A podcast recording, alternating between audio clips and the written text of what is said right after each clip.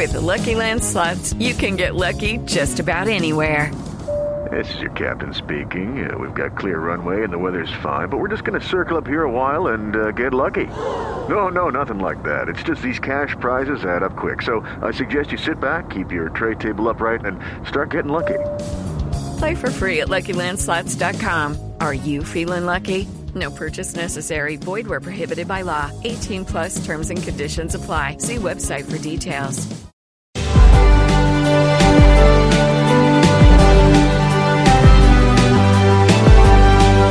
750, señora vicepresidenta Marta Lucía Ramírez. Buenos días. Muy buenos días, Ricardo. Buenos días a todos los compañeros de mesa, a toda su audiencia en Blue Radio. Gracias, vicepresidenta. ¿Sigue en Cúcuta? No, señor, yo estoy acá en Bogotá. Estamos en este momento llegando al aeropuerto, camino para el Cesar. Vicepresidenta, ¿cómo les fue con el secretario Pompeo? ¿Cómo fue esa charla que estaba pendiente, entre otras cosas, claro, para hablar de los venezolanos en nuestro país, de las ayudas humanitarias, pero también de temas menos agradables, complejos, como el de la lucha antidrogas. ¿Cómo les fue con el secretario Pompeo? Pues mire, Ricardo, fue una visita muy productiva porque tanto en las conversaciones privadas como también obviamente en la rueda de prensa pública, el mensaje del secretario de Estado y por supuesto del gobierno de Estados Unidos es contundente, es de respeto por Colombia, es de admiración por la tarea que estamos haciendo en este momento de gran solidaridad con Venezuela y también es de compromiso en apoyar a Colombia, en lograr realmente que haya más inversión en Colombia y sobre todo también obviamente de, apoyo a Colombia en toda la lucha que estamos dando contra la criminalidad, los criminales, los terroristas y sobre todo especialmente contra el narcotráfico. Yo creo que el mensaje de él es totalmente inequívoco de respeto y respaldo por Colombia. ¿Le preguntaron acerca de las declaraciones del presidente Trump? Pues usted sabe que no hay necesidad de hacer preguntas cuando el contraste pues es evidente. También sabemos que el presidente Trump, con todo respeto, pero tiene un estilo muy particular que el mundo entero conoce. Aquí estábamos hablando con el secretario de Estado que pues obviamente nos dio un mensaje eh, que es totalmente coherente con lo que ha sido la historia entre nuestros dos países. Es que la relación de Colombia y Estados Unidos no nació con el presidente Trump, nació desde hace siglos y durante las últimas dos décadas ha sido una relación muy estrecha de aliados. Y en esa alianza realmente uno se ve con respeto. Y en esa alianza sabemos que el futuro trasciende a quienes estén hoy en la presidencia. Y ese fue el mensaje que recibimos, es el apoyo bipartidista, es el apoyo de los empresarios norteamericanos, es la unión de dos naciones, Estados Unidos y Colombia, que defendemos la democracia, que defendemos la libertad, la libertad de empresa y que estamos convencidos de la lucha contra la criminalidad toda empezando porque Colombia lucha contra el narcotráfico por convicción, porque nos ha hecho un daño enorme, porque ha corrompido esta sociedad, porque nos está dañando nuestra juventud. Entonces, sobre, esa, sobre eso, el trabajo conjunto no puede tener ningún tipo de dudas.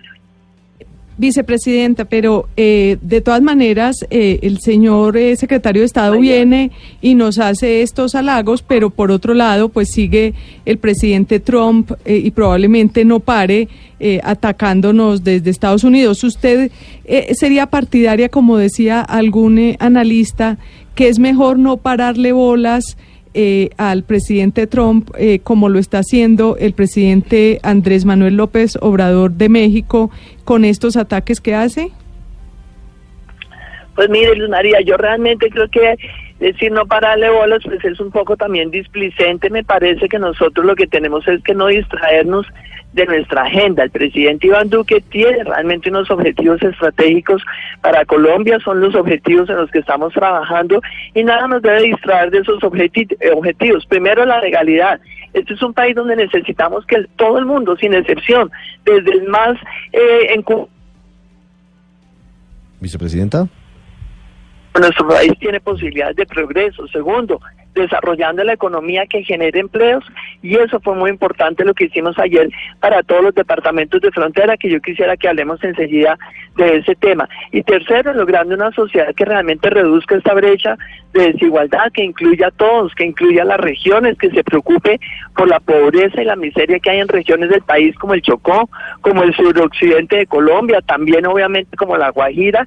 Y en estos tres objetivos estratégicos, pues cualquier comentario eh, que venga del exterior, eso se recibe, se entiende, pero para nosotros aquí lo fundamental es que Colombia tiene una agenda que es la propia, que a nosotros el tema de la legalidad nos indica que aquí hay que seguir luchando contra todos los criminales, los criminales que tienen brazalete de un grupo guerrillero y del otro que son terroristas, o también los criminales del narcotráfico que igual son absolutamente dañinos para nuestra sociedad porque repito es que están envenenando a la juventud colombiana porque los niños hoy de 11, de 12 años están cayendo en estas mafias de los microtráficos y por eso es que nosotros luchamos contra el narcotráfico, no es porque nadie desde afuera lo diga. Y sí creo que la relación con Estados Unidos hay que entenderla como la relación de dos naciones, en donde ha habido un apoyo de Estado, un, un apoyo de la sociedad, la confianza las empresas americanas en Colombia es enorme. Recibimos todas las semanas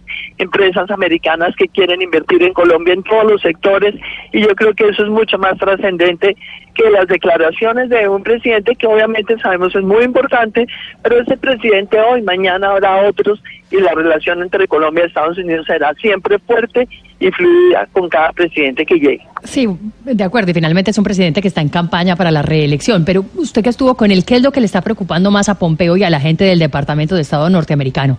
¿El tema de las drogas o el tema de Venezuela? No, realmente la, impresión del secretario Pompeo con toda esta tragedia humanitaria en la frontera fue muy grande. Realmente es que no me imaginaba lo que es esto hasta no verlo. Esto es demasiado dramático, esta tragedia de familias enteras que le relatan a uno cómo están divididos eh, por el mundo entero buscando cada uno un futuro. Eh, parejas muy jóvenes, hay muchas parejas, a uno a mí me deja sobrecogida cada vez que voy a la frontera, pero parejas de 22, 23 años que tenían dos de sus hijitos y el otro hijito lo mandaron adelante con una hermana, otros que decían que iban para Perú y que les toma 26 días llegar caminando, otros que van para Chile y saben que les demora 35 días porque ya tienen familiares allá, o sea, realmente estaba muy impresionado de él como lo estamos nosotros y por eso ha sido tan importante este paquete eh, de medidas de impacto que adoptamos con el presidente Iván Duque. Yo me siento muy satisfecha de esta coordinación que hicimos porque el gobierno colombiano todo se volcó sobre estas poblaciones de frontera desde La Guajira, por supuesto norte de Santander, también Arauca, Bichada, Guainía, para lograr nosotros activar las economías, generar inversiones nuevas, empleos y eh, entender que cuando estemos en la postdictadura venezolana hay un potencial enorme para Colombia y Dios quiera que esto se produzca muy pronto. Sí, vicepresidenta, hablando de ese plan que presentaron ayer el presidente Duque y usted en Cúcuta,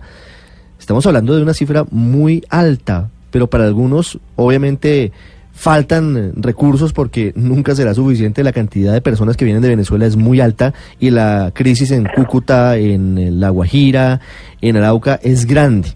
Sin embargo, son más de 200 millones de dólares, son 712 mil millones de pesos. Puntualmente, quiero preguntarle quién va a vigilar, quién va a hacer la auditoría de esa plata para evitar que termine en manos de los corruptos. A ver, esa es una pregunta muy importante. En primer lugar, porque aquí no es que no tenemos acá 713 mil millones de pesos contantes y para líneas de financiación muy atractivas que son 300 mil millones de pesos a través de Findetera, a través de Bancoldex, a través del Banco Agrario y todo esto tiene que hacer, hacerse contra proyectos productivos, contra proyectos que sean totalmente financiables por la banca, porque es que acá no se trata de regalar plata que nadie tiene de dónde regalarla y menos si son los recursos públicos. Tiene que haber proyectos que sean viables y una vez se, se, estudie el crédito y demás, pues entonces se desembolsarán los recursos. De otra parte, hay que, hay que entender, hay dos paquetes de medidas, una de carácter económico para lograr toda esta inversión que genere empleos y sobre todo que mire todo el potencial que va a haber en el mercado venezolano una vez que estemos en la postdictadura, pero por otro lado también están estos incentivos como los que tuvo China en sus zonas económicas especiales, eh, dar condiciones para que las empresas nuevas tengan cero impuestos durante cinco años y a partir del año sexto la tasa impositiva se baje el 50%. Esto nos va a dar la oportunidad de inversión nueva y generación de empleos nuevos que es muy importante. Entonces, pues esta, eh, digamos, exención de impuestos irá obviamente contra la generación de empresas, inversiones y empleos. Eh, por, otro, eh, por otro lado, un paquete de medidas, digamos, sociales, para paliar la situación social en la frontera. Entonces hay 60 mil millones de pesos que se van a ejecutar a través del Ministerio de Salud para normalizar todos los hospitales públicos en la frontera para que puedan tener sus atenciones de urgencias en condiciones adecuadas porque es que están totalmente desbordados con toda esta nueva demanda que hay también con la presión venezolana. Entonces, todas las medidas tienen realmente un flujo de recursos, pero ahí hay muchas inclusive que no aparecen. Por ejemplo, proyectos de infraestructura. Aquí nosotros estamos estructurando proyectos de infraestructura que además van a significar inversiones del sector privado y que todo esto pues obviamente va a contribuir a ese dinamismo económico, a esa generación de empleos en la frontera y todo por supuesto va a tener los controles, las líneas de crédito a través de la banca, la superintendencia financiera de Colombia que ustedes saben es muy estricta. Lo que tiene que ver con la salud pues el Ministerio de Salud y la superintendencia de salud, cada una de las entidades en los recursos que asigna con sus propios controles. Las 8 de la mañana en punto es la vicepresidenta Marta Lucía Ramírez hablando sobre su reunión con el secretario de Estado de Estados Unidos Mike Pompeo y sobre la plata que empieza a moverse a través de créditos, una parte muy importante, créditos blandos y beneficios, y otra parte eh, para ayudar en salud y en educación a miles de migrantes y a las personas que están eh, en crisis, en crisis económica en Cúcuta y en la zona de frontera. Vicepresidenta, gracias, como siempre un gusto. Muchísimas gracias a ustedes. Un feliz día, Ricardo. Hasta luego y que tengan una Semana Santa de reflexión, de oración, de familia, de descanso para ustedes que también trabajan tanto. Un abrazo y gracias. Lo mismo para usted, vicepresidenta. Ya regresamos en Mañanas Blue.